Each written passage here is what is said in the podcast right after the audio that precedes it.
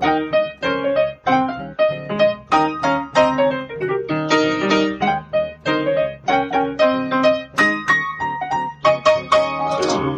und herzlich willkommen zu Was denkst du denn? Mein Name ist Nora Hespers Mein Name ist Rita Molzberger. und wir improvisieren heute. Nicht.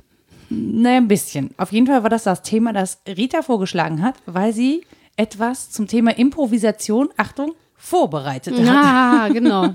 Und weil ich so gern paradox unterwegs bin und weil ich ähm, bei einer weiteren Tagung teilnehmen darf, wo es ähm, mit Tänzerinnen und Tänzern darum gehen wird, Improvisation als Haltung zu etablieren und zu befragen. Und ich mich gefragt habe, ob ich das wohl überhaupt kann. Und dann habe ich mich ein bisschen eingelesen ins Thema und das ist auch schon eine Weile her. Ich äh, schiele auf meinen Zettel und denke, ja, klingt klug. Wer hat das geschrieben? Es ist meine Handschrift, aber ich kann mich an nichts erinnern. Insofern ist es Improvisation, ja, thematisch, aber auch performativ gerade.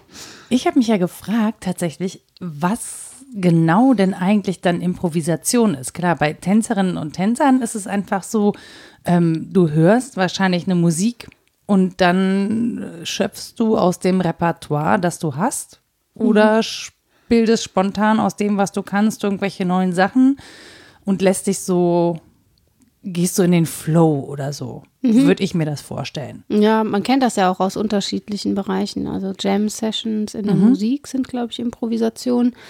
Äh, Impro-Theater. Oh ja, oh auch. ja.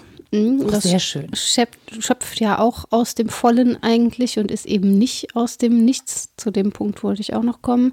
Und ähm, im Tanz gibt es ganz unterschiedliche Stile und Weisen, Improvisation zu verstehen. Auch relativ strenge Schulen, wie das zu machen ist. Nach John Cage in den 70ern ist das, Das klingt auch geworden. paradox. Ja, ja, verrückt. Ne? Eine Improvisationsschule. Ja, also ich, man muss sich dann an Regeln halten und dann aber frei werden. Und das ist eigentlich auch schon das Paradox. Also da wird eine Bewegung zum Beispiel aus dem Kontakt mit dem anderen Körper entwickelt. Das heißt, es passiert nichts, wenn alleine im Raum sich bewegt wird, sondern durch den Kontakt nimmt man das auf, was vom anderen kommt und bewegt sich weiter mh, improvisierend. So. Das wär, dann wäre ja Pogen die perfekte Improvisation. Mhm, genau. Das ist ja auch viel Physik meiner Erfahrung nach. Und jetzt mehr so wenig Freiheit. Also Es kommt drauf an. man kann halt noch brüllen, aua, nicht so feste. Und hoffen, dass da Rücksicht genommen wird. Das ist nicht immer Aber der Fall. darum geht es ja beim Pogen nicht. Nee, ich weiß. Ist mir auch schon aufgefallen. Ich bin ja jetzt zu alt für inzwischen. So. Ich, ich habe festgestellt, je älter man wird, desto häufiger knackt es im Genick und Ja, ich bin schon so alt, dass die Menschen Rücksicht nehmen. Die denken sich, oh, lass die, komm. na, ich springe halt immer rein und denke dann irgendwann, ah, das nee, ist, ist vorbei, Nora, ist vorbei. Lass es. Lass es einfach. Genau. Improvisier auf anderen Feldern. Genau. Ja, also Schulen der Improvisation ist sicher zu streng, aber es gibt da schon so, ja, Regeln, wie es denn vonstatten gehen kann. Und letztlich geht es ja genau um den Punkt, den du jetzt auch schon nanntest. Man schafft ja nicht aus dem Nichts. Ähm, das ist verwandt mit dem Begriff der Kreativität und darüber habe ich schon mal mehr gedacht und gelesen. Da bin ich ein bisschen besser zu Hause. Und auch da ist es ja so, dass ähm, es diesen Spruch gibt, äh, blöd gesagt, von nichts kommt nichts. Ne? Creatio ex nihilo gibt es nicht. Oh, Und sehr das schön. ist äh, letztlich ist das so eine Anti-Schöpfungsthese. Also es kann nicht sein, dass aus dem Nichts irgendwas geworden ist. Creatio ex nihilo gibt's nicht. Das widerspricht allen KreationistInnen, Ja. ne, die ja davon ausgehen, Ja. dass aus dem Nichts etwas geschaffen wurde. Und in der Improvisation würde ich analog denken und Ja, sagen, da ist nicht nichts, sondern da ist etwas auf Basis dessen improvisiert wird. Jetzt gibt es aber einen ganz spannenden Gedanken bei der Kreativität, nämlich ähm, es könnte ja sein, dass es eine sogenannte Creatio Continua ist, die Schöpfung, die entweder in einem Moment erschaffen wurde, aber immer weiter geschöpft werden muss von Moment zu Moment oder wo Schöpfung und Erhaltung in eins fallen. Also wo es gar nicht einen Moment gibt, in dem jetzt, und da ist was Mhm. passiert, das dann erhalten werden muss, sondern es wird von Moment zu Moment geschöpft und erhalten, kontinuierlich.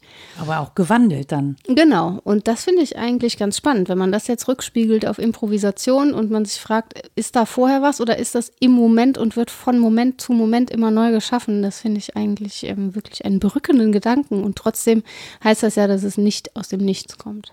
Ähm, naja, was ich dann, was ich überlege gerade, also ich hatte mehrere Gedanken aus dem Nichts schöpfen, was Creatio angeht. So, naja, immerhin war ja Adams Rippe da, ja. Mm, Also muss ja aus irgendwas geschöpft werden.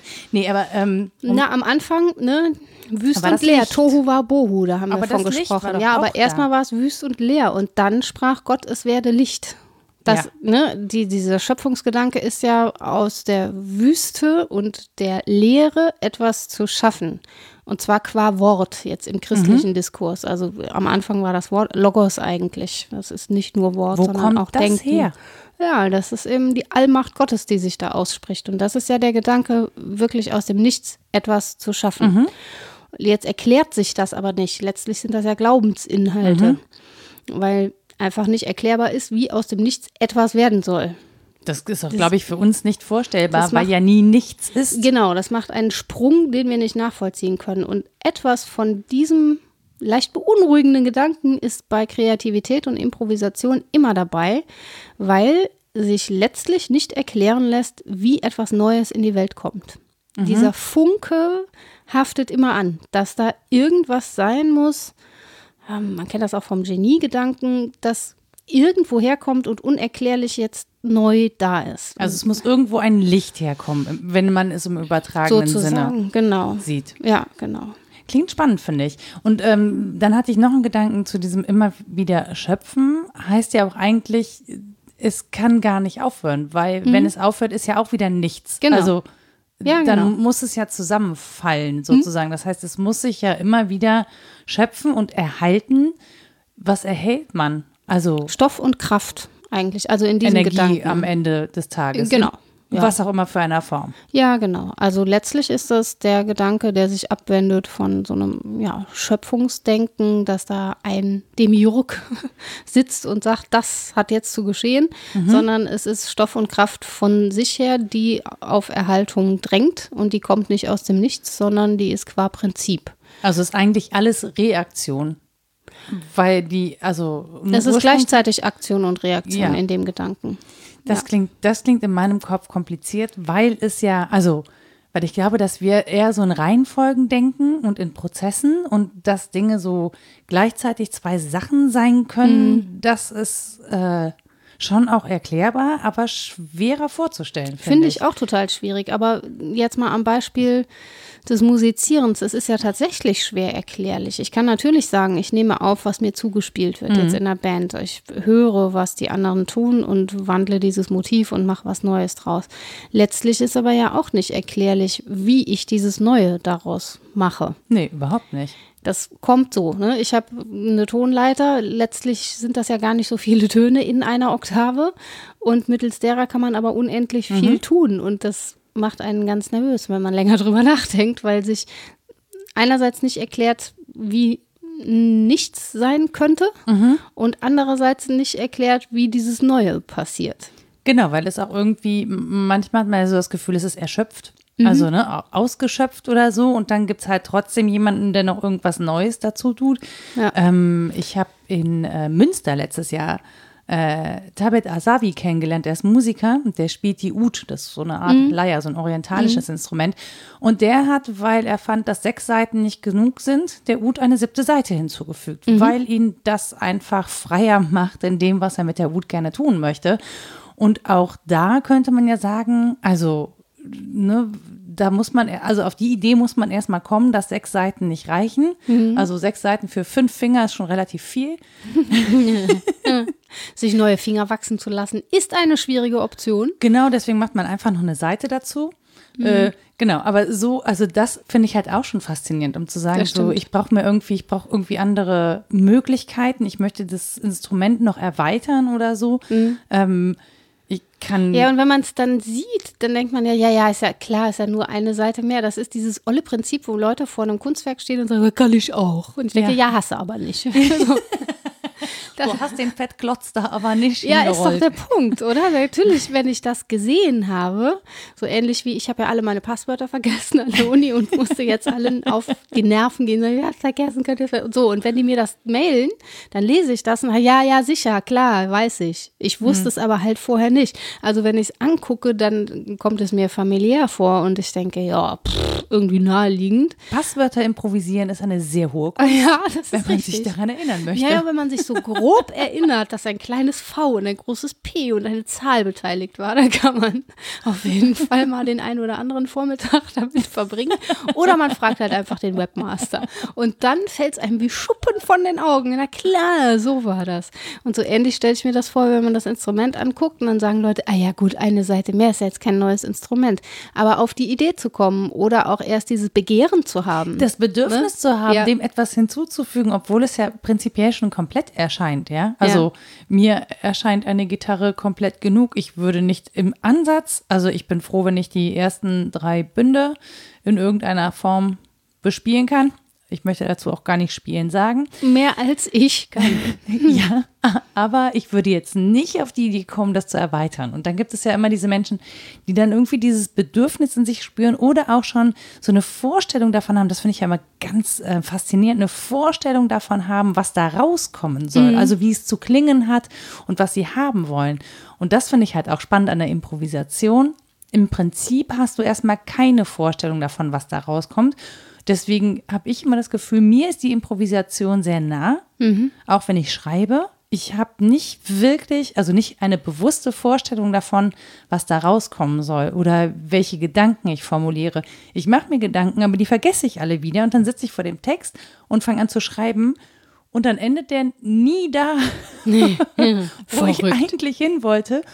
Weil während des Prozesses, also während ich dann irgendwo sitze und schreibe, so ganz andere Sachen passieren.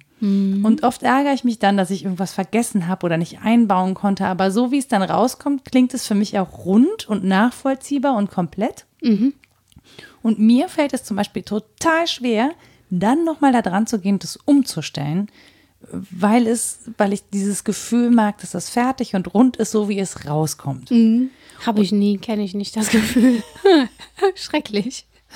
Echt nee, nee finde ich gar nicht. Ich ist ja nicht so, also es ist ja nur mein Empfinden, dass ich denke, so, das muss jetzt fertig Ja, sein. ich möchte jetzt super. das nächste. Kultivier das. Es ist aber ja Fall. deswegen nicht gut, weißt du? Hm, weiß ich nicht. Es, kann ja auch zwingend, können ja Fehler drin sein oder ähm, es kann andersrum Ja, mehr verstehe. Sinn ergeben. Es könnte besser sein, irgendwie mit einem anderen Aspekt anzufangen, einen anderen Aspekt nach vorne zu holen Mhm. und so.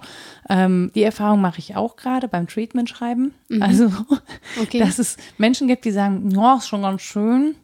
Die Grundidee gefällt mir, ist mir noch ein bisschen schwammig. Und ich so denke so, oh, Was? Kann ich mir überhaupt nicht vorstellen. Kam gar kein Schwamm vor. Ja, und dass ich dann nochmal rangehen muss und dann, das, das Geile ist aber, dann sitze ich da dran, mache das wieder. Ich mache es genauso wie vorher, also nicht genau das Gleiche, sondern ich fange den gleichen Prozess an und Mhm. es kommt was ganz anderes bei raus.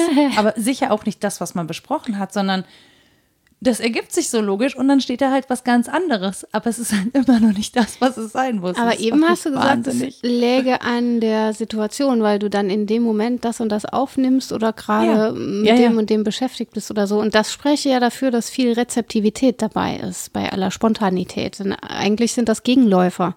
Also in der Philosophiegeschichte, Kant würde sagen, Spontanität ist das Vermögen, selbst äh, aus Freiheit Begriffe zu schaffen zum Beispiel und Rezeptivität ist, die aufzunehmen. Äh, Und das ist eigentlich gegenläufig. Ne? Entweder nehme ich auf oder ich mache was Neues.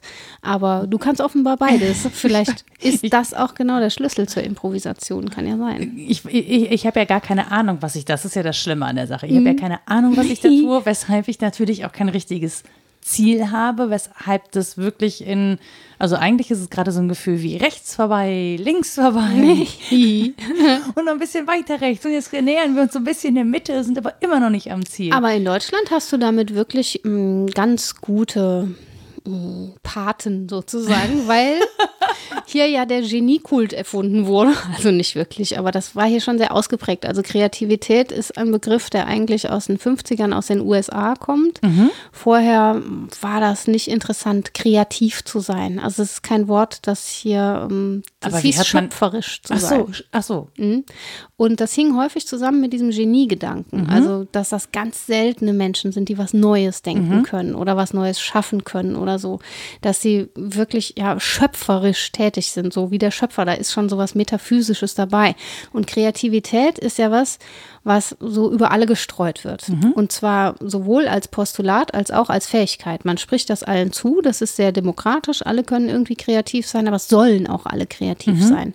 Bröckling nennt das ein Dispositiv und ich finde, da legt er den Finger in die Wunde, ne? weil das zählt auch zum Homo economicus. So, wir sollen uns ständig neu erfinden, wir sollen uns auch rezeptiv dem anpassen, was uns an Umwelt jetzt begegnet. Wir mhm. sollen das möglichst ähm, neu erfinden, unser Selbst ständig wir sollen lebenslang lernen und so weiter. Und deswegen ist es gut, dass wir alle so kreativ sind. Und entziehen könnte ich mich dem eigentlich mit deinem Gedanken, ja, das ist so, das ist mir nicht zugänglich. Ich weiß gar nicht, was da gerade passiert. Ne? Weiß ich nicht, ich habe da keine Technik, entweder das passiert oder nicht. Also dem Genie, das Genie ist nicht kreativ in diesem Sinne. Mhm. Und ja, das ist dann letztlich auch nicht erklärlich, was im Genius so, so los ist. Ne? Das aber, aber ich finde den Gedanken ja natürlich sehr äh, interessant, zu sagen, es muss ein Genie geben, damit was Neues erfunden wird. Weil was habe ich dann für ein Bild von der Welt? Dann muss ich die Welt ja schon als sehr komplett wahrnehmen und als sehr zu Ende gedacht, mhm. wenn ich auf die Idee komme, dass nur ein Genie da etwas Neues hinerfinden könnte. Und wenn man sich allein die Entwicklung, die technische Entwicklung der letzten 100 Jahre anguckt, was da an äh, Erfindungen und Entwicklungen getätigt wurde, die halt auch aufeinander aufbauen natürlich, mhm. ne, aber die auf wirklich einen großen Sprüngen Fortschritt gebracht haben, ähm, dann wäre es eigentlich vielleicht gar nicht so hilfreich, diesem Genius anzuhängen, weil ich würde sagen, viele dieser Erfindungen sind gemacht worden, weil Menschen eine Idee von dem hatten, was sie brauchten oder wollten. Mhm, aufgrund von Bedürftigkeit vielleicht auch und weil man so Entwürfe von sich gemacht hat oder gelernt hat zu machen, wo mhm. will ich hin oder von der Welt, wie soll die aussehen und so weiter. Aber das widerspräche ja dem Gang der Entwicklung gar nicht, wenn wir sagen, dass das nicht, aber vielleicht diesem Geniegedanken, dass man sozusagen dafür eine eine herausragende, also dass man das nur kann, wenn man so mega herausragende Fähigkeiten hat. Das ist schon ein sehr elitärer Gedanke, der ist jetzt nicht nicht ja. im, im, engeren Sinne, hm, wie soll man sagen, wenn wir werten, ist es nicht sympathisch. Ja. Andererseits entzieht er sich halt den ähm, Zuschreibungen, die Kreativität macht, nämlich mhm. du sollst auch. Ich kann ja sagen, ich bin kein Genie, ich kann das gar nicht. Mhm. Das ist das Charmante daran, finde ich. Also es hat auch so zwei Seiten. äh, ich kann mich vielleicht nicht lebenslang neu erfinden, ich bin zu langweilig, also mache ich das nicht, ich bin halt kein Genie. Das ist schon auch ein Schlupfloch. Andererseits äh, machen wir ja die Erfahrung, dass Menschen schon kreativ sind und zwar gerade dann, wenn alte Ordnungen implodieren, wenn irgendwie mhm, was begegnet, was nicht mehr alleine gewuppt wird werden kann. Ja, oder wenn es große Bedürftigkeit gibt. Ne? Genau. Ne? Also Menschen ja. werden ja da extrem kreativ, wo also ne, man sagt ja so lapidar, Not macht erfinderisch, mhm. aber wenn es wirklich darum geht, Not zu wenden, ja, genau. Ne, ja, das ja. habe ich jetzt von dir. Haha, wie schön. Ich, ich, werde zitiert, verrückt. Ja, in deinem eigenen Podcast. das, äh. fühlt sich, das fühlt sich irgendwie seltsam an. Lass es deinen Gedanken sein. Es ist, glaube ich, eigentlich Eugen Finks Gedanke. Ist egal, er hat in meinem Kopf einen großen Platz gefunden, weil ich das Wort einfach jetzt äh, anders belege. Es ist jetzt nicht einfach mhm. nur so ein Wort, sondern es geht halt wirklich darum, um eben etwas Notwendiges, etwas Notwendendes zu tun. Mhm. Ähm, und dann finde ich es wirklich immer sehr faszinierend, was da, was dann geht oder möglich wird. Oder ja, und dann nicht auf ein Genie warten zu müssen, um meine Situation zu verbessern. Ne? Ja, und zu erleben, dass das wirklich auch viele Menschen können. Ne? Also mhm. wenn man, wenn man sich einfach ähm, Notlagen anguckt, dass zum Beispiel Kreativität und äh, die Fähigkeit, die Not zu wenden, muss nicht von einem Mann kommen. Nö, das ist ja, das ist ja tatsächlich so ein Narrativ, das vorherrscht. Ne? Also ja. Also technische Entwicklung, Erfindungen und so ähm, sind eben äh, zumindest hier geprägt, aktuell von den, zumindest von den Geschichten von Männern, ohne dass ich das jetzt irgendwie werten wollen würde. Aber Klar, und die anderen Geschichten kennt auch keiner. Ne? Genau, oder die kennt man weniger. Ne? Also das, das lernen wir halt jetzt so, dass es da durchaus auch Frauen gab. Aber ähm, das finde ich schon spannend. an Ja, auf jeden Fall.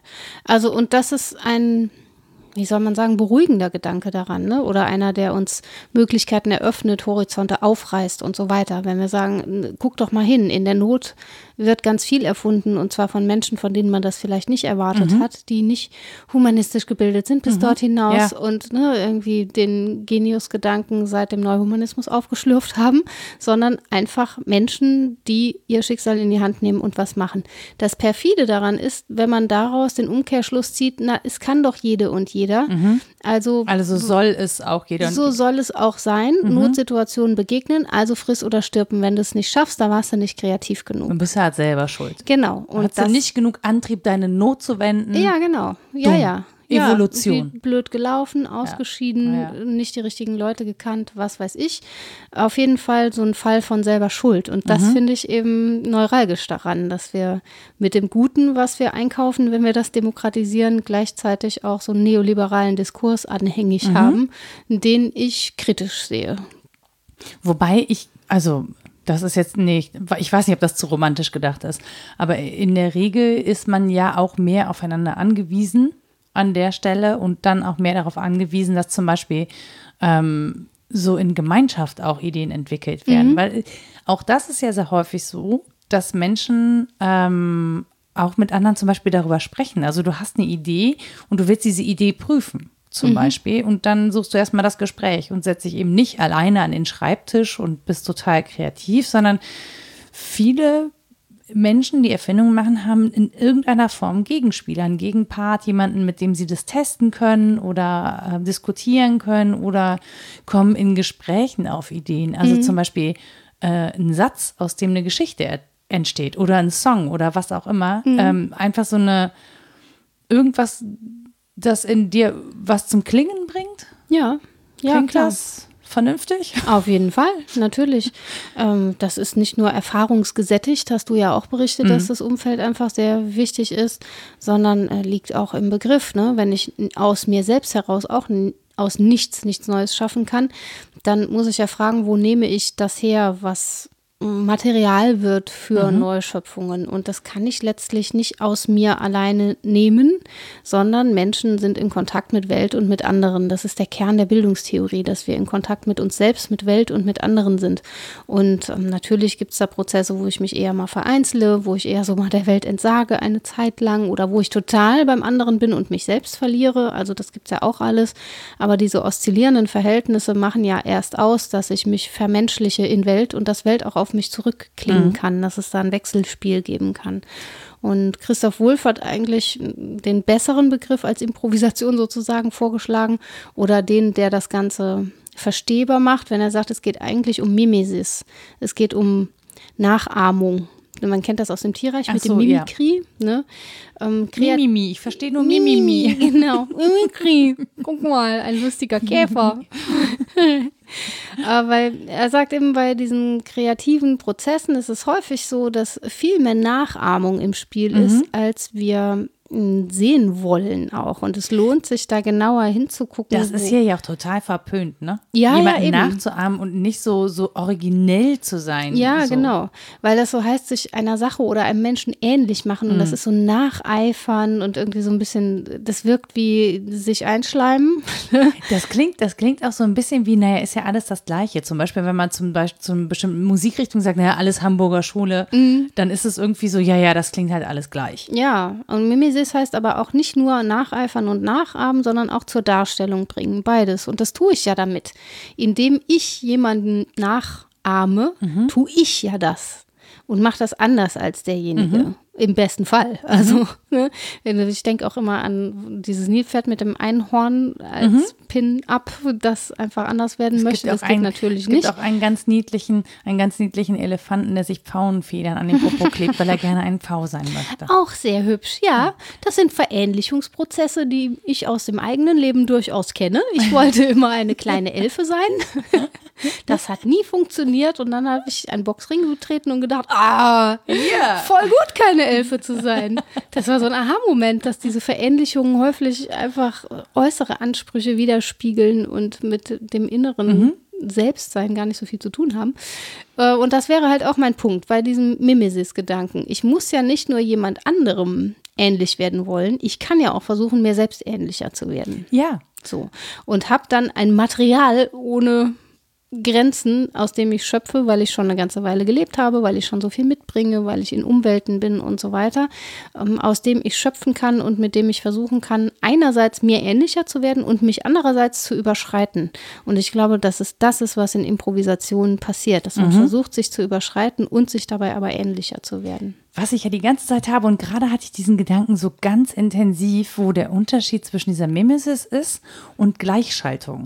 Also wir haben ja, es gibt ja Tendenzen, dass Menschen oder Menschen, die möchten, dass wir alle möglichst gleich und uniform sind und, und äh, uns besonders ähnlich sind und eben nicht aus der Reihe tanzen. Und das ist ja bei der Improvisation und Kreativität eigentlich genau anders. Das kann ja nur da stattfinden, wo du entweder innerhalb von Regeln etwas schaffst, was die Regel nicht bricht, aber trotzdem Neues schafft. Ne? Das ist, wenn, wenn du limitiert bist. Oder indem du bestehende Regeln brichst oder veränderst. Also es ist ja schon Teil von Kreativität, dass es eben, dass sie mit der Gleichförmigkeit bricht. Ja, also genau. dass sie nachahmt, aber eben nicht dasselbe sein Ja, will. genau. So. Und ähm, genau, und das ist ja Teil von Freiheit auch. Auf jeden Fall. sagen. Und das ist auch das Beunruhigende daran, dass, wenn es tatsächlich passiert, immer ein Freiheitsmoment wahrgenommen wird, das letztlich nicht begründet ist. Wir können nicht sagen, Menschen sind frei. Wir machen aber die Erfahrung, dass sie, wenn sie improvisieren, irgendwie Freiheitspotenziale ausschöpfen. Woher die kommen, wissen wir nicht so genau. Denn man könnte ja sagen, Es ist alles determiniert. Es ist schon so, dass selbst das Improvisierte irgendwie determiniert ist, aber da, wo es hervorgebracht wird, wird mir das nicht sichtbar oder nicht erkennbar, sondern das ist beunruhigend. Da ist auf einmal irgendwas Neues. Und ich meine, daher kommt ja Improvisation. Providere heißt vorhersehen, improvidere heißt nicht vorhersehen können. Und das beunruhigt natürlich, wenn man was nicht vorhersehen kann. Gerade die Menschen, die Gleichförmigkeit wollen. Also ich überlege gerade so, einfach nur meine letzte Woche war eine, eine rein, ein reines Improvisationstheater. Ja, meine auch. Das war einfach, ne, ich hatte Dienstag zwei Termine, die sind beide ausgefallen. Einer davon war einfach ein Termin mit einer Deadline, die ich nicht halten konnte.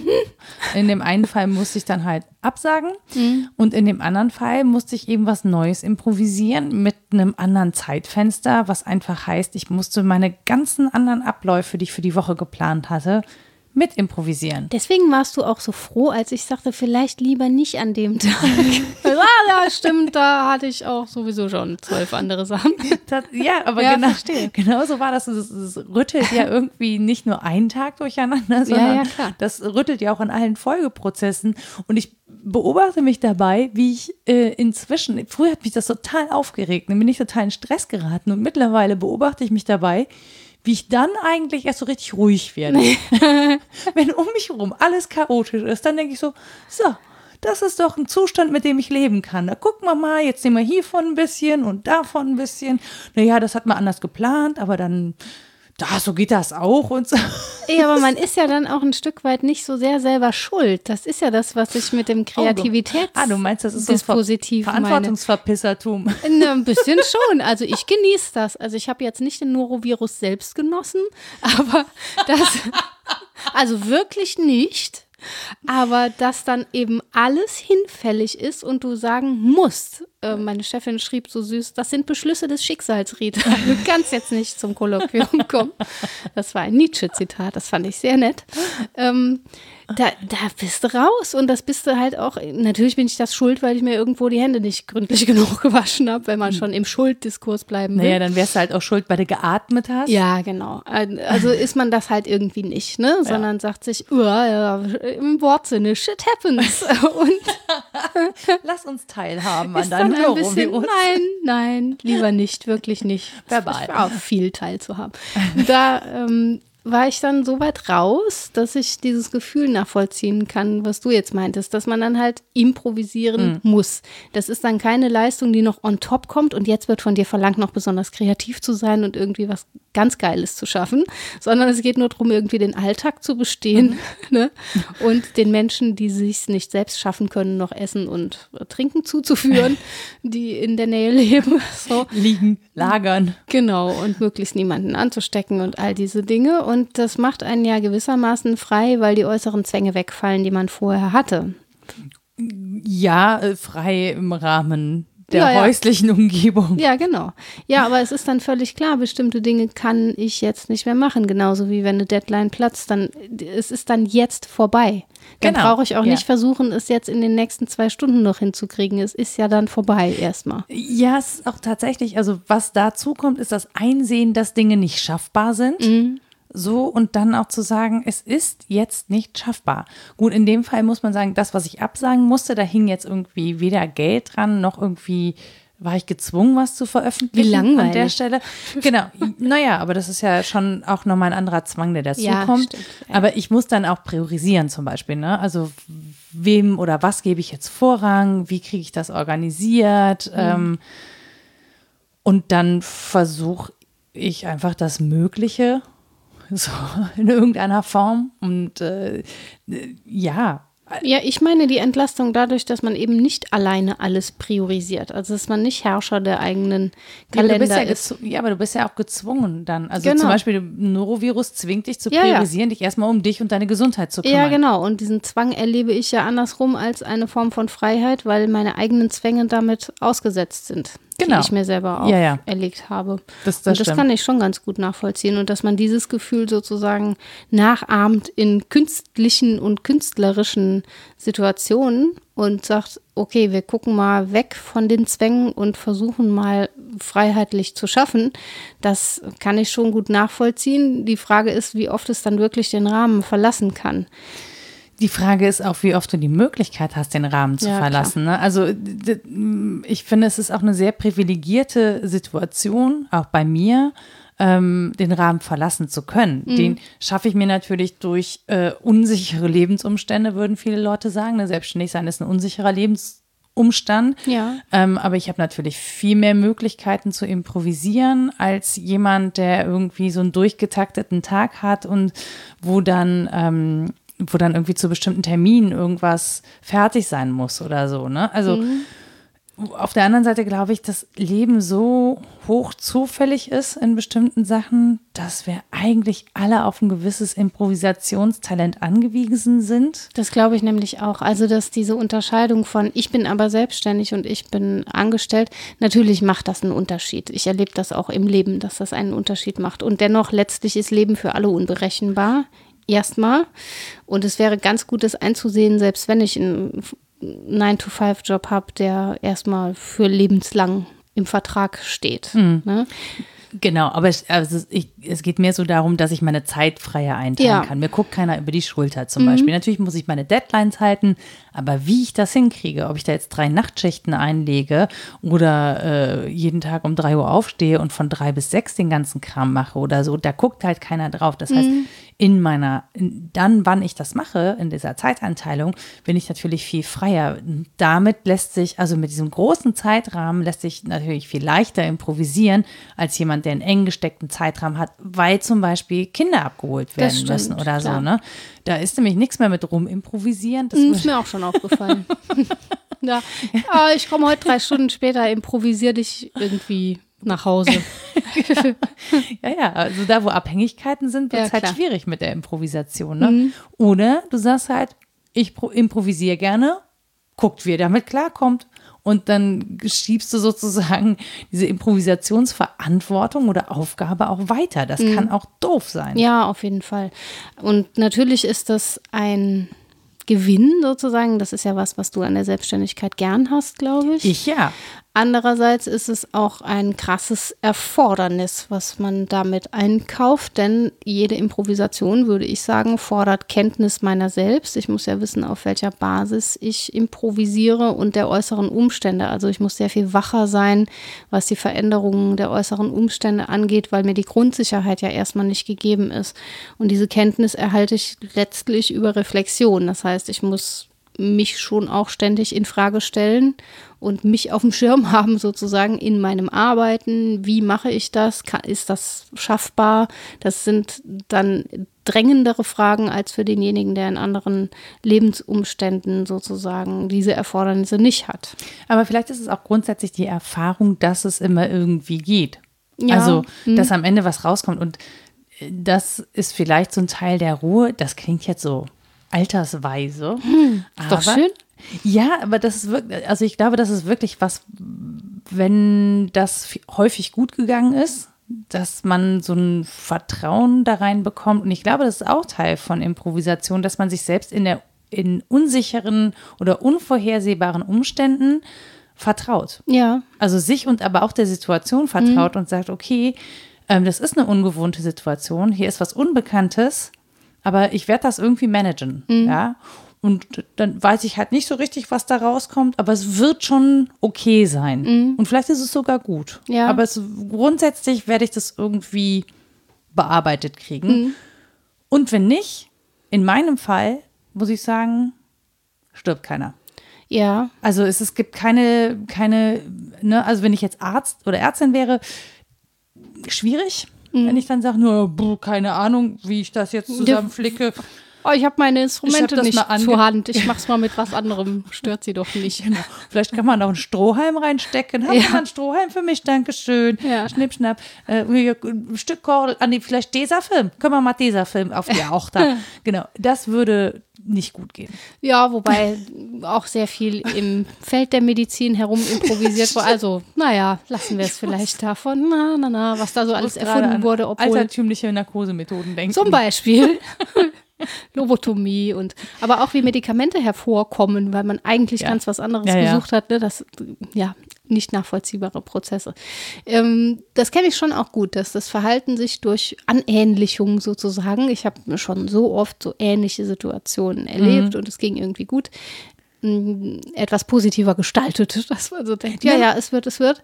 Ähm, man ahmt das vielleicht auch in der Situation dann nochmal nach. Genau, ne? Genau. Also ich glaube, auch das ist letztlich Mimesis, dass man, wie hat es beim letzten Mal funktioniert, ohne das vielleicht reflektiert zu haben, eher so unbewusst, na, da habe ich mich locker gemacht und dann ging es irgendwie. Ist, ist ja gut, wenn man sich dran erinnert. Nur kennt man ja Ja, und mich gähnt trotzdem oft der Abgrund an, weil man ja auch diese Lebensläufe kennt von Menschen, denen es ganz schnell, ganz plötzlich entglitten ist, obwohl die super alles in der Hand hatten. Und da frage ich mich immer, wo der Umschlagpunkt ist. Das ist so schwierig auszumachen, wenn du mit denen sprichst.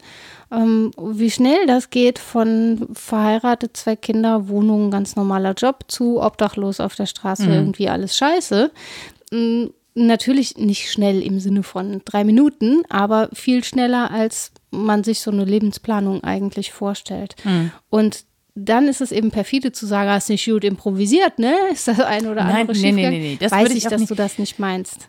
Ne? Und vielleicht ist bis dahin auch gar kein verlässliches Verhalten eingeübt worden für diese Situation und dann ist man daran gescheitert, woran man auch keine Schuld hat, weil das auch wahrscheinlich wieder Gründe hat. Aber das sind so Momente, in denen ich denke, ja, ich habe jetzt zwölfmal hin und her improvisiert und irgendwie ging es immer ganz gut weiter, aber irgendwann vielleicht auch mal nicht mehr. Absolut. Also ich, aber das ist, glaube ich, auch so, wo man sagt, naja, zum einen ist es Risiko. Mhm. Also um improvisieren zu können, muss ich, glaube ich, ähm, was wagen. Mhm. Ich muss ein Wagnis eingehen. Wenn ich improvisiere, ist die Gefahr, dass was schief geht, immer viel größer, als wenn ich vorbereitet bin. So? Ja. Also das. Mhm. Ja.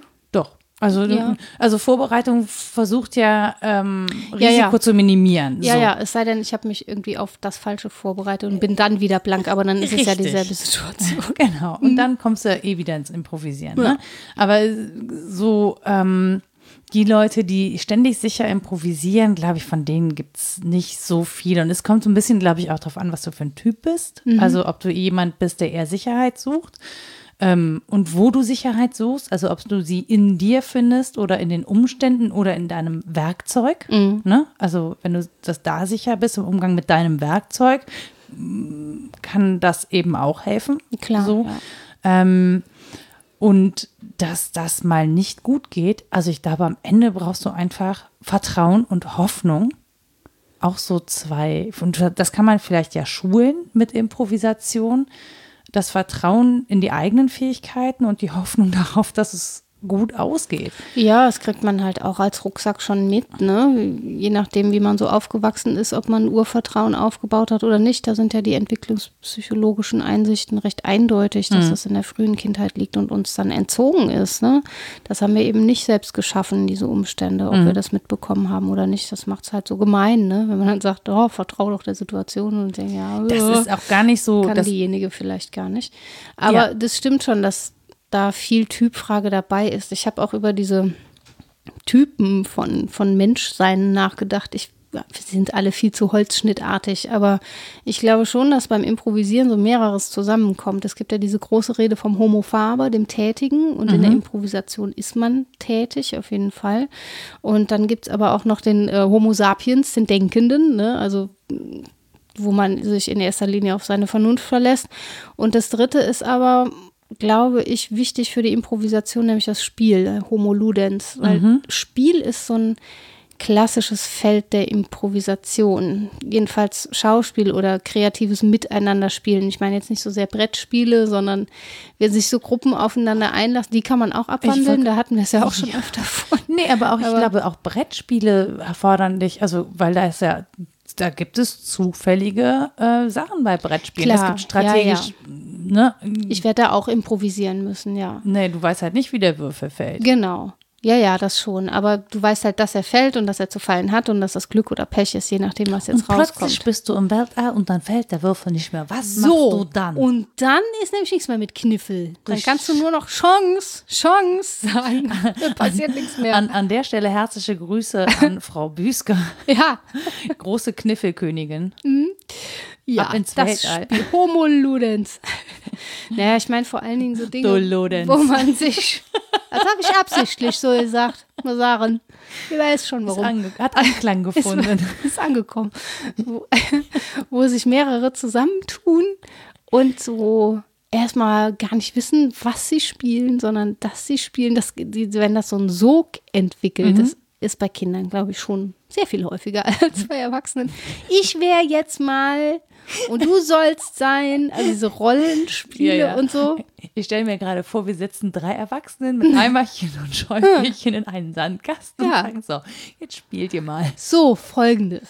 Ne? Das muss nämlich gar kein Sand sein, das kann Kuchen sein. Wisst ihr das noch? Aber tatsächlich, ich glaube, dass das ehrlich gesagt oft mal eine gute Erfahrung wäre. Auf jeden Vielleicht Fall. ist das die Idee für Managertraining. Ja, das machen die doch schon alle. Äh, Ja, aber ich finde, da muss man sich mal beobachten, wo man so Zwänge hat. Also Mhm. wo man so eben nicht mehr frei ist oder was man, was man dann über sich denkt, wenn man plötzlich denkt, also wenn man darüber nachdenkt, wie würde ich das jetzt machen, wenn ich ein Kind wäre, das denkt das Kind ja schon gar nicht, sondern es ist halt, ein, es ist halt einfach. Ja, ja. Und dann überlegt, warum ist mir das eigentlich jetzt peinlich? Also warum ist es jetzt nicht mehr angemessen, hier schreiend mit Eimer und Schaufel, Alles in die Ecke zu pfeffern. ja, oder dem anderen einfach mal eine war. zu zimmern Ja. Mhm. Im Spiel. im Spiel mit der Ich wäre jetzt mal sauer auf dich. Achtung.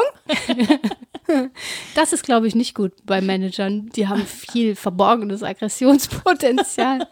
Aber von diesen Wertungen mal und abzusehen. dass- Managerinnen. Ja, was richtig und was falsch ist, natürlich die auch.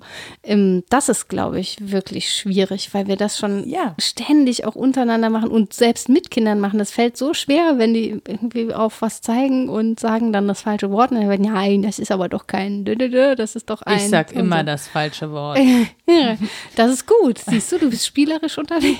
Nee, das ist auch das ist Improvisation. Ich war nicht darauf vorbereitet, dass ich so eine Putzbürste benennen musste, weil da liegt- Putzbürste? ja, da, im, im Aquarium liegt so ein, so ein struppiges, so ein struppiges, Ah. langes Ding. Ja. Ne? Du hast gesagt, Mit so das Borsten, das ist zum Putzen. Borstenaal. Ich, nee, ich habe, ich habe glaube ich, sowas gesagt, das ist so ein Schrubbedings. Mama, die Nora hat gesagt, das heißt Schrubbedings. Was ein sehr schönes Wort ist. Ja, aber ich bin einfach nicht darauf vorbereitet gewesen, das Ding Ja, zu wer benennen. sagt denn auch bitte Aquariumschwamm? Also Das war ja auch kein Schwamm, das war eine, eine Reinigungsbürste für ein Aquarium. ein Reinigungsinstrument. Ich bin ja von meinen Patenkindern immer korrigiert worden für die falschen Worte. Das fand ich auch sehr uncharmant. Und ich sagte, guck mal, der Kran, der kann die schweren Sachen heben. Und der vierjährige Ben sagte, Lasten. Ich sagte, ja, Lasten. Entschuldigung. ja, die wissen das sehr genau. Oh, der kannte auch schon Hemmschuh, als ich sagte, Was? das Ding vorne am Zug zum Bremsen, Hemmschuh, ja. Oh. Die haben so Bücher, die denen das erklären. Ja, ja, Aber furchtbar. Ich finde, dass da finde ich, fällt es halt total auf oder mir total auf, wie viel ich A für selbstverständlich äh, Ja. Mhm. halte und wie viele Dinge ich nicht mehr benennen muss. Also und dann gezwungen zu sein, die so ad hoc zu benennen, ohne dass man sich darauf vorbereiten konnte, plötzlich ein ein Schrubbedings benennen zu müssen mit der ist das richtigen der. Name der Folge. Schrubbedings, finde ich Schrubbedings. auf jeden Fall. Ohne, ohne weiteres. Keine Ohne Ausführung, weitere Erklärung. Schrubbedings. finde ich gut. Passt auch. Auf jeden Fall. Weil mit Sprache machen wir das ja dauernd. Wir improvisieren mit Sprache dauernd. Weil wir unsere Gedanken sowieso nicht in die Form kriegen, wie wir sie gerne hätten. Weil die Worte einem manchmal sperrig im Mund liegen für was, was man ganz weich sagen will oder umgekehrt.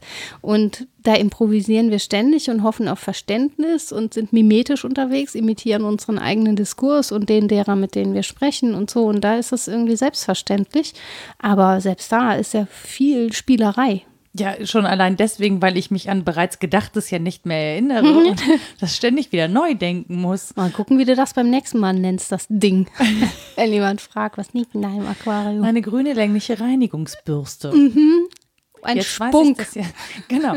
Aber das Ding ist, beim nächsten Mal wird wieder irgendein anderer Quatsch gefragt, den ich nicht benennen kann. Ja, aber das ist aber auch gemein, gerade zoologisch kann man ja alles benennen, wenn man es nur exakt genug Ja, vor allen Dingen normaler, kennt, normalerweise angeblich. liegt was im Wasser und dann gibt es daneben ein Abbild und dann kann man vorlesen, wie das heißt. Ich war nicht darauf vorbereitet. Geh, frag die Tierpfleger. Genau. Warum steht da nicht, äh, was da im Wasser liegt? Das Schrubbedings. Ja, ja. Ich habe ja im Museum mal jemand vor diesem Klimamessgerät stehen sehen und sehr sinnierend das Teil angucken. So, und dann ist man geneigt, wieder wertend zu sagen, das ist nicht Teil der Ausstellung. Nein, nein, es ist kein Kunstwerk.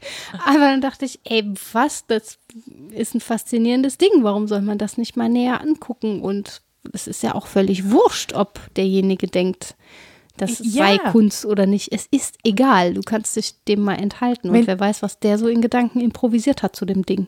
Ja, und dann ist es vielleicht ja doch wieder Kunst. Ja, ja, natürlich. Also wer Vor allen sagt Dingen, denn, weil es in jedem Raum in den Ecken steht. Ja, aber wer sagt denn, in jeder Ausstellung. ja, aber wer Ja. sagt denn, dass das nicht? Na eben. Ja, ja, ich sag ja, ich habe mich dann auch zum Glück endlich mal der Wertung enthalten können und nichts gesagt. Das ist eine meiner großen Lebensaufgaben, weniger werten. Das finde ich aber, ich finde auch wirklich spannend, wenn Leute genau das finden, was nicht dazugehört. Mhm. So, und das dann aber viel spannender finden als alles andere, was dabei Gänse ist. Kiosk in Ehrenfeld an der Stammstraße, da steht an der Scheibe Telefon, Telefax, Telefonkarten 2019. Es steht immer noch da. Belegtes Brötchen. Und ich denke immer, ja, was gehört nicht dazu? Die Das Telefonkarte. Doch, Faxe gibt's noch. Also, belegt, also belegtes Brötchen mit Telefonkarte, hallo? Ja, pff, kann man alles machen. Aber ja, also den eigenen Gedanken auf die Schliche zu kommen und nach den Mustern zu fragen, in denen man üblicherweise unterwegs ist, ist sicher hilfreich, um sie dann auch mal verlassen zu können. Das meine ich ja. Um mimetisch unterwegs sein zu können, um mich mir selber anähnlichen zu können, muss ich mich selbst erstmal kennen oder einen Entwurf von mir haben und das stimmt schon, was du gesagt hast, glaube ich, dass es auch ein großes Privileg ist, so viel Zeit zu haben, sich diese Gedanken zu machen, die Lebensumstände zu haben, sich diese Gedanken zu machen und in diesem Sinne improvisieren zu können, während andere improvisieren müssen, um ihr tägliches Überleben zu sichern. Genau, Mhm. das finde ich auch. Und dann gibt es aber auch wieder die Menschen, die zum Beispiel, ich glaube, wenn du sehr nah an der Natur lebst, zum Beispiel, musst Mhm. du ja auch ständig, also es ist ja vieles unvorhersehbar, ne? Ja. So ein Dürresommer ist einfach unvorhersehbar. Eine verhagelte Ernte ist unvorhersehbar. Das stimmt. Also, in, was machst du dann? Und man hat schon gemerkt, dass zum Beispiel auch viele ähm, eben nicht mehr weiter improvisieren konnten mhm. und daran auch gescheitert sind. Zum Ja, Beispiel klar. Geschäfte aufgeben mussten oder Ja, ja. Höfe aufgeben mussten, Vieh verkaufen mussten. Also, um es jetzt mal ganz konkret zu machen. Ne? Ja, und es ist ja dann eben nicht nur Natur, sondern auch die Marktgesetze, die letztlich unvorhersehbar sind. Also es gibt ja viele Felder, auf denen improvisiert werden muss. Und das hat Bröckling eben in diesem Zusammenhang mit, dem, mit dem Dispositiv, was ich eben meinte, analysiert. Der bedient sich dabei Hans Joas und guckt, in welchen Feldern wir überall von Kreativität gerne sprechen oder von der Notwendigkeit zu improvisieren. Und das ist eben nicht nur im künstlerischen Handeln, sondern auch im Modell der Produktion. Ja. Und zwar egal, ob natürliche oder kreatürliche oder sonst wie Produktion, ähm, weil wir davon ausgehen, dass Menschen sich in Produkten und in Arbeit verwirklichen würden und dann fordern, dass sie da irgendwie kreativ sein sollen. Und üblicherweise meinen wir damit eben problemlösendes Handeln, nicht nur spielerisches, sondern eins, das dem Problem begegnet und dann irgendwie ganz was Neues macht. Aber was wir dabei übersehen, finde ich, ist, dass Markt natürlich auch Mechanismen unterliegt, die gesteuert sind. Also für die Macht dahinter wird man blind, wenn man sagt, ja, das ist alles unvorhersehbar. Das stimmt, es ist vieles unvorhersehbar, aber vieles ist halt unvorhersehbar gemacht. Und das ist das letzte Feld, auf dem ich Improvisation wirklich wichtig finde, das ist die Revolution. Da, wo wirklich was Neues angefangen werden soll, wo mit alten Regeln gebrochen werden soll. Da ist es eigentlich so radikal Improvisation, würde ich sagen. Und da, das, der, den Gedanken hatte ich gerade, als ich dann so zur Natur rüber improvisiert bin, tatsächlich, dass uns, sollte sich das Klima wirklich weiter so entwickeln, eine große Zeit der Improvisation, ehrlich gesagt, bevorsteht, weil wir genötigt sein werden, neue Regeln zu finden, neu das Zusammenleben neu zu regeln. Ähm, viele Privilegien, die wir haben, im Zweifel aufgeben Ja. müssen. Also, ne? Dann bin ich sehr gespannt, was die Ökonomen und Ökonominnen sagen, die bisher, da gibt es nicht mehr viele von, aber einige, die bisher noch so gerne von kreativer Zerstörung sprechen. Das bedient sich bei Schumpeter aus den 30er Jahren, 1930er Jahren. Das ist eine Abwandlung des Marxischen Gedankens. Der hat auch schon von schöpferischer Zerstörung gesprochen im Sinne der Revolution. Und Schumpeter macht da aber was Fieses mit, finde ich, und sagt, nimmt diesen Gedanken und führt ihn zurück in den kapitalistischen Diskurs und sagt, das ist eigentlich alles Erhalt des Kapitalismus. Ich muss ständig alte Produkte zerstören, damit neue konsumiert werden. Also letztlich geht es da um Wertschöpfung. Und wenn das mal implodiert, im Sinne von ja, äußere Umstände, die es unmöglich machen oder eben Revolutionen, die es, die es unumkehrbar nicht mehr lebbar macht, dann wird es schon spannend, glaube ich. Ja, das, äh, also grundsätzlich ja. Und ob sich der Mensch dabei weiter erhält. Ja, einige halt, ne? sehen wir. viele andere dann nicht. Genau, ja, aber das Ja, sehen wir, also auch das ist ja unvorhersehbar. Ne? Wir Ja. können wirklich auch in dem Falle die Entwicklung nicht vorhersehen im Sinne von, kommt da jetzt irgendwie eine große Erf- Erfindung, Mhm. die so, das ist ja so ein bisschen das, worauf alle hoffen, dass jetzt dieses Wunder einer großen Mhm. Erfindung passiert, äh, dass Perpetuum mobile entwickelt wird. Ja, oder wir, wahnsinnig gute Akkulum Akkumulatoren, die Genau, ganz viel irgendwie Energie speichern. Genau, oder irgendwie so, Mhm. damit dieser Energiehunger irgendwie gestillt werden kann und wir da plötzlich eben nicht mehr so viel brauchen. Auch das hängt ja in ökonomischen Zusammenhängen und so. Ich, also grundsätzlich finde ich das schon sehr spannend. Und wenn man sich zum Beispiel sowas anguckt wie Zero Waste Bewegung oder so, da ist ja ganz viel Improvisation dabei, Fall. eben indem man schon jetzt sagt, ähm, ich verzichte auf bestimmte Dinge, beschränke mich freiwillig auf Mhm. wesentliche Sachen. Wie gesagt, das ist alles eine Privileg, also sich beschränken zu können, ist ein Privileg. Ne? So, also die Möglichkeit zu haben, zu verzichten klar. und es nicht zu müssen, ist erstmal ein Privileg, das zu Mhm. können. Und äh, dann aber zu sagen, okay, was habe ich hier, wie kann ich ähm, bestimmte Dinge ersetzen, substituieren, wiederverwenden und so. Ähm, das ist ja schon, ich finde, da entsteht ja schon viel Neues, aber auch Wiederentdecktes. Also es wird ja sehr viel aus äh, jetzt 20er, 30er Jahren, Omas Kochbuch, wie haben die fer fermentieren. Es gibt jetzt Fermentierkurse, das war mal Allgemeinwissen so, Ja. ne? Ähm, ich finde das total spannend. Gärtnern also, auch. Also, dass man letztlich darauf angewiesen sein wird, was selbst anzubauen mhm. und dann irgendwie wissen muss, was man wann in die Erde tut und was dann dazu muss. Ich würde so. improvisiert gärtnern und mal gucken, was dabei rauskommt. Ja, das, das dankt einem ein Garten nicht. Aber das ist meine das Erfahrung. Das wird man dann ja lernen. Jedenfalls nicht die Nutzpflanzen. Der Rest ja. Wobei manche, klar, also so ein Obstbaum, naja. der ist ziemlich verlässlich. Wobei, nee, dieses Jahr auch nicht. Ja. Viele Obstbäume keine Früchte getragen ja, haben. Dürre und so, na klar. Ja, Pilzbefall und so. All das, ja. ja. Aber wenn man äh, insbesondere anbauen will, dann braucht man Kenntnis, ne? Das ist wie mit allem. Vorbereitung, da mhm. ist nichts mit Improvisieren. Ja, das ist irgendwie nichts mit dem Genie und der Natur. Verrückt. Das bezog sich wohl mehr so aufs künstlerische und intellektuelle Gebiet. Naja, der grüne Daumen. Ja, klar. Also ich glaube schon, dass es Begabungen gibt oder so. Und es gibt auch Menschen, die sind einfach begabter im Improvisieren als ich. Ganz sicher.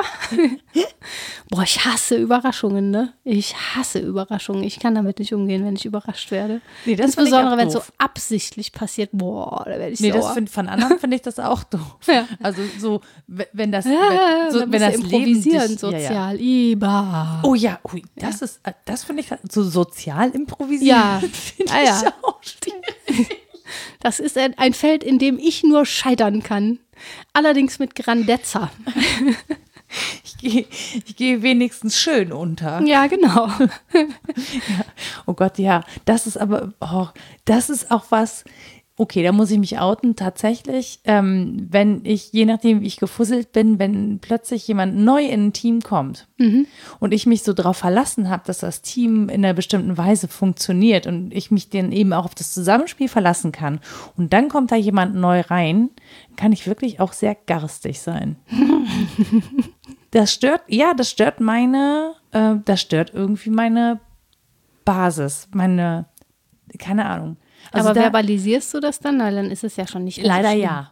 Ja, na ja, aber zu sagen, ich habe mich drauf verlassen, dass wir immer alle gleich bleiben und jetzt nee, bist du das, nee, das gar nicht, sondern ich bin dann irgendwie so, ich kann dann zum Beispiel nicht gut jemanden willkommen heißen mhm. oder so, weil es wirklich in der, das, ja, okay, mit Menschen ja, ja. Wenn ich, wenn ich mit mir selber improvisieren kann, klappt das nicht. du musst das doch nicht auf allen Feldern können. Ja, es ist ein Dispositiv, aber es muss nicht überall gelebt werden. Nee, nee, aber ich mm, komme mir gerade so auf die Schliche, dass ich denke, nee, es gibt wirklich Sachen, da ist Improvisieren auch für mich total schwierig und mhm. das liegt wirklich, wenn irgendwie ähm, ich mir auch bestimmte Sachen vornehme und deswegen mag ich das nicht. Ich mag nicht so gerne vorbereitet sein oder mich mental auf was vorbereiten, weil ich dann eben schlechter werde im Improvisieren, wenn ich mich auf was verlasse mhm. oder Sachen fest einplane. Aber wenn es dann so passiert, wie du es geplant hast, dann müsstest du doch brillant sein.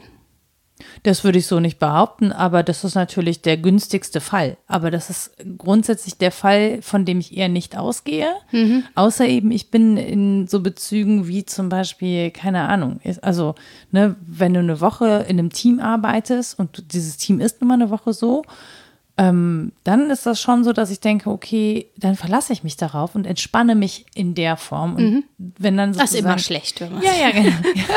man soll sich nicht entspannen.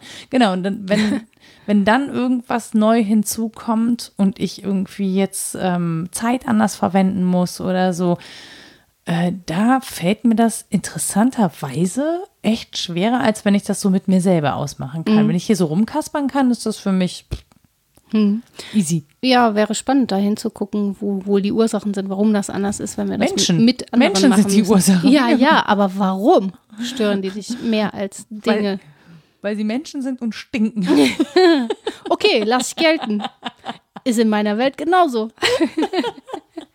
Na, dass ich sozial überhaupt nicht improvisieren kann, das weiß ich ja schon seit Jahrzehnten. Deswegen überrascht mich das nicht. Ich bin eher überrascht, wenn es mal gelingt, aber es passiert halt selten. Och, bis jetzt kriegen wir das hier improvisiert ganz. Ja, ja, okay das stimmt. Hin. Aber wir sind ja auch zu zweit und total verlässlich und wir haben uns auch langsam kennengelernt und angenähert und mimetische Prozesse und all das, bevor ich mal improvisiert habe. Am Anfang waren wir immer beide super vorbereitet. Du hattest recherchiert, ich hatte richtig viel recherchiert. Doch, doch, wir hatten beide mhm. jeweils Zettel Ich hatte, nee, nee, nee, nee. Ich hatte, ich oder hatte du hattest einen Artikel zweimal- offen oder genau, irgendwie so. das hatte ich schon. Ja. Aber den, den habe ich ja dann nicht bewusst vorbereitet, sondern ich habe dann so einen Artikel gelesen und spontan die Idee gehabt, hey, da könnten wir einen Podcast drüber machen, jetzt wo ich ihn eh schon mal gelesen habe. Das finde ich, also das als bewusste Vorbereitung zu zählen, das finde ich jetzt irgendwie unfair. Ich habe dich als bewusst vorbereitet wahrgenommen, weil du so professionell Hey. improvisiert hast. Das, das finde ich, das finde ich voll in Ordnung, aber ich möchte an dieser Stelle sagen, so war es nicht. Okay, na gut. Ich habe leid. es so wahrgenommen. Bei mir war es so, dass ich sehr viel rigider auf etwas aus war und wusste, was da zu erzählen ist und was nicht und was dazugehört und was aber auch nicht dahin gehört. Und ich habe mich ähm, locker gemacht in den Themen, so wie ich mich sozial locker gemacht habe. Und ich glaube, dass das viele Menschen so ähnlich tun, weil das ja deine Eingangsthese bestätigt, dass es darauf ankommt, was ich rezeptiv aufnehme, in welchen Settings ich bin, mit welchen Leuten ich unterwegs bin, welche Gedanken ich denken kann. Und wenn ich oft die Erfahrung gemacht habe, es wird wahrscheinlich gut gehen mit den und den Menschen in der und der Situation, dann kann ich natürlich sehr viel entspannter in der Sache sein. Das ist schon schön. Wenn jetzt jemand anders dazukommt, keine Ahnung, geht es auch immer gut, Doch, weil haben- ich denke, Doch. Ja, ich fand das immer gut, weil ich wusste, das ist ja trotzdem irgendwie dein Ding und habe mich so aufs Setting verlassen. Ich meine, immerhin, immerhin besprechen wir ja vorher das Thema. Ja, das stimmt. Also das ist ja Improvisation. genau. Das fand ich, aber ich fand es aber wirklich sehr lustig, weil ich natürlich wusste, dass du trotzdem mit einem Zettel kommst. Ja, es tut mir leid. Ja, Quatsch, deswegen ja gar nicht, sondern weil das, ich finde das schön absurd. Ich mag das ja inzwischen Ja, wirklich es, sehr gerne. es ist ja wirklich auch eine paradoxe Sache. ja. Das haben wir festgestellt, finde ich, oder? Weil die totale Freiheit, das freie Schaffen gibt es nicht. Du musst von, also ich glaube, du musst aus irgendwas schöpfen. Du hast irgendwas, hast du zu Handen. Ja. Und dann kombinierst du das im Zweifel Ja. neu. Oder, oder ähm, auch Ja. so, wie andere das vorher noch nicht gedacht haben. Ja, Im Zweifel genau. gelingt dir da wirklich was komplett Neues. So. Ja. Es gibt bei Simone Marenholz, die hat ein schönes Buch zur Kreativität geschrieben, diese ähm, These, dass es eigentlich der Normalfall ist, Kreativität, also was Neues zu schaffen und zu scheitern und dieses Moment, wo, ich glaube, sie bedient das Bild von ähm, Gott Schöpfer und Adam, die so aufeinander zeigen, von, aus der Sixtinischen Kapelle und die Finger berühren sich nicht. Dieses Zwischendings, ich weiß nicht, ob das von ihr ist, kann auch von, von Michelle Serre sein, das weiß ich nicht. Mm, Aber die, in dieses Zwischen, da wo eigentlich nichts ist, dass da was passiert und ein Funke überspringt, das ist eigentlich, sagt sie, der Normalfall. Das passiert dauernd. Wir können nicht so genau sagen, wie es passiert, aber es passiert andauernd, dass wir was Neues schöpfen. Und ja, ich nehme an, dass Sprache da ein gutes Beispiel ist, ne? Dein Reinigungsschwamm zum Beispiel. Einige Ähm. Schrubbedings. Ja, genau. Äh, Und andere Felder eben auch. Und dass es so komisch ist, daraus dann einen Geniekult zu machen und zu sagen, das ist ganz was Besonderes. Wenn das gelingt, das ist so ganz toll. Weil eigentlich, sagt sie, ist es ähm, eher spannend, auf die Verunmöglichungsumstände zu gucken. Da, wo das nicht mehr geht, da ist eigentlich was verkehrt. Da, wo es geht, ist eigentlich alles normal. Ja, das ist, glaube ich, genau das, wo ich sage, dass wir diese Freiheiten einfach brauchen. Ne? Also auch mal so haarscharf an der Regel vorbeizuleben. Ja, äh, je mehr, also ich, ich verstehe den Wunsch danach, bestimmte Dinge zu regeln. Und es ist ja auch not, notwendig, Sachen zu regeln. Ne? Das, äh, sonst klappt das alles nicht. Aber es muss eine Offenheit dafür geben, dass es eben rechts und links davon auch Leben existiert, Ja, wie auch immer das aussieht. Und ohne das, also wenn wir nichts rechts und links davon haben, also, in, also ich glaube, da wo Gleichförmigkeit ist, entstehen Lücken. So, da ist ein, da, da fehlt etwas im Raum. Und das ist eigentlich scheiße. Also, ne, weil wir brauchen eigentlich Fülle, um schöpfen zu können, um uns entwickeln zu können. Und dafür brauchen wir eben nicht nur diese Geradlinigkeit, sondern eben auch alles, was rechts und links daneben existiert, selbst dann, wenn es uns stört, weil es uns eben auf Sachen verweist, wie, Ja. ja, wie das Menschen stinken. Nennen wir es Offenheit. Ich bin da Das total, klingt freundlicher. Ich bin da total offen. Nein, Ja, ja. aber auch das ne, zu akzeptieren, dass es eben Störungen gibt. Ja, also klar. natürlich stelle ich fest, es stört mich, aber es ist jetzt auch nicht so, ich empfinde das nicht als dramatisch, sondern das verweist mich auf mich. Aber das ist ja nicht kein, kein eine, keine Absage an die andere Person, sondern da gucke ich halt auf mich und sage, okay, ähm, benimm dich. Bei mir rennst du damit offene Türen ein, die Studierenden jedoch finden das gar nicht lustig, wenn ich Anfang des Semesters komme mit einem Semesterplan, in dem für 15 Sitzungen jeweils ein Thema und ein Text steht und ich sage, ich teile Ihnen das jetzt aus, damit sich Ihr Bewusstsein beruhigt. Wir werden binnen Minuten davon abweichen. Weil ich das nicht kann. Ich kann das nicht. Ich weiß nicht, wo die Gedanken hingehen. Ich weiß doch nicht, wer hier sitzt und was von mir will und welches Interesse hat. Woher soll ich denn das vorher wissen? Ich will mich ja auf sie einlassen und offen sein. Siehst und das du? finden die ganz schlimm, wenn ich, wenn ich offen sein will. Die wollen einfach nur gesagt kriegen, was sie machen sollen. Ist jetzt am 7.7. das und das oder nicht? Weiß ich noch nicht. Und das hassen die. nicht alle, aber ganz viele. Und ich verstehe das auch, weil wenn das Maß an Ungeregeltheit halt sehr hoch ist, dann wünscht man sich zu wissen, was wann passiert. Aber ich finde das dem Modus des Studierens eigentlich nicht angemessen. Überhaupt nicht. Also gar nicht mehr. Und ich merke halt, das ist wirklich für mich der schwierigste Part in der Vorbereitung. Und ich mache das mittlerweile, weil ich weiß, es hilft mir dabei, ähm, einen Vortrag vorzubereiten, dass ich mir so kleine Blöcke mache, so mhm. Überschriften und strukturiere das so durch. Ob ich das am Ende so durchziehe. Und ich weiß halt auch schon vorher, dass ich das am Ende eh wieder so machen werde und gucken werde, was brauchen eigentlich die Leute, die mhm. da sind und dann wieder irgendwas anderes erzähle. Weil wenn ich nur das Vorbereitete erzähle, wird es halt auch doof. Mhm. Ähm, aber da muss halt was sein. Die Menschen erwarten ja auch, dass da genau. was ist, so, ne? Das ist das mit der Fülle, was du meinst. Genau, aber ja. mich, mich stresst das total, dass ich das dann in, in Stein meißeln muss, weil ich weiß ja, ich schmeiß den Stein eh ins Wasser. Mhm. Und dann mache ich irgendwas. Das ist das Schwierige bei Vorträgen, die später publiziert werden sollen in einem Tagungsband. Wenn dann da was ganz anderes steht als das, was ich vorgetragen habe, weil ich das schreiben musste, dann ist das ein bisschen unerwünscht.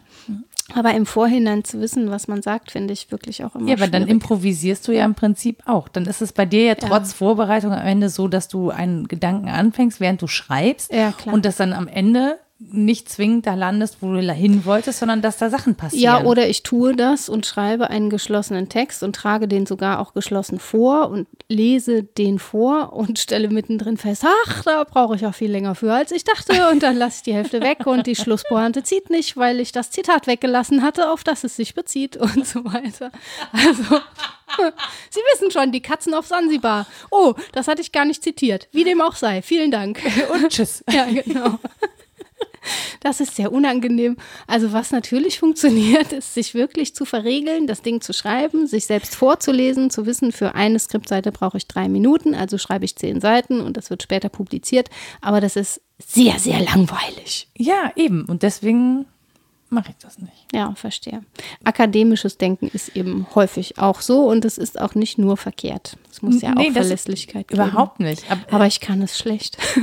Äh, das meine ich halt. Ne? Es gibt ja diese Menschen, die so strukturiert sind, dass sie das im Kopf schon so vorstrukturiert haben und dann auch diese Punkte so ganz gewissenhaft abarbeiten und die ja dann damit auch sehr glücklich sind. Nur wenn wir jetzt gleich zum Beispiel den Rekorder ausmachen, weiß ich, dann fallen mir wieder Sachen ein, von denen ich mhm. sage, ah, ja, kenne ich auch. Jetzt habe ich eine, noch einen anderen Gedanken. Und dann kommst du einfach mit einem neuen Themenvorschlag um die Ecke und schon haben wir eine weitere Stunde, in der wir davon abweichen können. Genau, so machen wir das. Und eigentlich ist dieser Podcast ja schon auch ein Musterbeispiel an Improvisation. Ja, aber nicht ohne Vorbereitung. Ja, deiner Seite. Oh, mhm. ein, die Frage, die Frage, wo wir gerade dabei sind, mhm. muss ich klären. Ich bin nämlich gefragt worden, wie lange du brauchst, dich vorzubereiten auf eines unserer Gespräche. Ich wurde gefragt, wie lange es dauert, diesen Podcast hier zu machen. Mhm. Jetzt können wir das einmal für alle klären. Nee. das war die Nein. Antwort, mit der ich gerechnet hatte. Kann ich nicht, weil es extrem unterschiedlich ist. Es gibt Themen, die mir noch neu sind, die ich erschließen will oder die ich als neu empfinde, wo ich dann in meinem Denken grabe und herausfinde, aha, stimmt, vor zehn Jahren habe ich schon mal einen Artikel drüber geschrieben. Mhm. Muss ich das jetzt einrechnen, die Zeit, die ich vor zehn Jahren den Artikel mhm. geschrieben habe? Ja, Nö, verstehe, weiß ich nicht. Bei anderen Themen geht es, bin, also den, den, Zettel zu schreiben und die Literaturliste dauert dann vielleicht nur 40 Minuten. Mhm. Ich arbeite aber seit zehn Jahren an diesem mhm. Thema. Also das kann ich echt nicht sagen. Ja, ich äh, habe ähnliches. Also es ist leichter zu sagen, wie lange ich brauche, um das hier zu schneiden, als mhm. zu sagen, wie lange ich brauche, um zum Beispiel ähm, so ein Audiogramm fertig zu machen oder so. Es ist einfach sehr unterschiedlich und Ja. kommt drauf an, was wir da erzählen und wie stringent wir da erzählen. Das und was zählt. Also zählt jetzt mein Denken, weil ich es jetzt abliefere. Das habe ich ja nicht vorgestern das erste Mal gedacht. Das ist genau das mit der Improvisation. Ne? Ich habe es nicht mal vorgestern das erste Mal gedacht. Ich habe es überhaupt noch nicht gedacht. Ja, ja. Schrubbedings. Ich kann diese Frage leider nicht beantworten. Ja, aber das ist ja auch eine Antwort. Ja. Dann Eine unbefriedigende gleichwohl, wie so viele meiner Antworten. Nun ja, aber immerhin, wir haben eine vorbereitete Literaturliste. Ja, genau. Und für die habe ich gar nicht mal so lange gebraucht. So viel kann ich sagen, Und weil ich auch die Bücher vorher da. alle schon kannte. Genau. Ähm, nämlich von Johann Heusinger, Homo Ludens, vom Ursprung der Kultur im Spiel. Bezieht sich natürlich auf die Dimension Improvisation im Spiel. Ähm, Ulrich Bröckling, Kreativität in seinem Glossar der Gegenwart. Das kann ich wirklich sehr empfehlen. Sind so kurze Artikel zu ähm, ja, unterschiedlichen Lemma und man muss auch oft lachen. Bormann, Brandstätter und Matzke sind die HerausgeberInnen von Improvisieren, Paradoxien des Unvorhersehbaren. Gabriele Brandstätter hat überhaupt sehr viel zum Improvisieren gemacht. Das lohnt sich alles. Ähm, dann, was ich eben zitiert habe, war Simone Marenholz, Kreativität, eine philosophische Analyse. Gebauer und Wulff haben diesen Mimesis-Gedanken entwickelt in Mimesis Kultur, Kunst, Gesellschaft. Und zum Tanz gibt es einen schönen Band, da durfte ich auch beitragen, das war sehr nett, von Fleischle Braun, Obermeier und Temme. Das sind die Herausgeberinnen zum immateriellen Kulturerbe des modernen Tanzes. Und der den Bröckling zitiert ist Hans Joas, die Kreativität des Handelns. Das war's. Klingt spannend. Also klingt auch spannend für alle Menschen, die sonst im Alltag improvisieren und eben nicht in irgendwelchen kreativen Berufen. Ja, ja, sind. auch das Künstlerische ist natürlich nur ein Beispiel. Man kann sich über Tanz ähm, lesend selber auf die Schliche kommen, obwohl man mit Tanz überhaupt nichts am Hut hat. Genau, das fand ich nämlich auch spannend. Als du mit Tanz anfängst, war ich so, okay, habe ich gar keine Ahnung von. Ja, habe ich ja auch nicht im engeren Sinne, aber das Dann ist mir ja das dann. Bogen eingefallen und dann war wieder gut. Genau.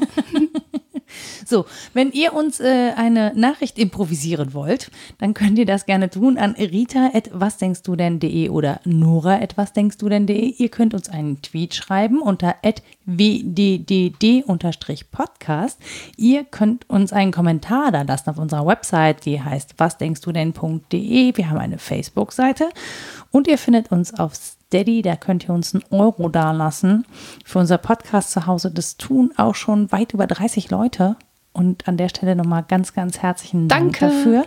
Ähm, das ist großartig, äh, weil ja, dann können wir diese Folgen noch sehr lange vorhalten. Und das finde ich wiederum ganz gut. Und dann hatte ich noch irgendwas, was ich sagen wollte. Das ist mir gerade entfallen. Ach so, ich weiß was. Ich, genau, Sternchen. Sternchen. Wir brauchen Sternchen ähm, für in diesen Podcast-Portalen. Damit Menschen wissen, ob ihr uns gut findet oder nicht und dann vielleicht sich entscheiden, uns auch zu hören. Oder ihr sagt, ihr findet uns nicht gut und warum, dann wissen Leute, warum sie es nicht hören sollen. Das ist natürlich auch ein Gefallen, den man anderen tun kann. Rita schüttelt schon. Nee, ich dachte bei Sternchen an Gestirne und es ist so, ja. Nacht draußen. Und Benennen so. Sterne nach uns. Ja, ähm, genau. Nicht. Das war ein improvisiertes Ende. Ähm, genau, wir sagen einfach Tschüss und bis zum nächsten Mal. Tschüss. Thank you.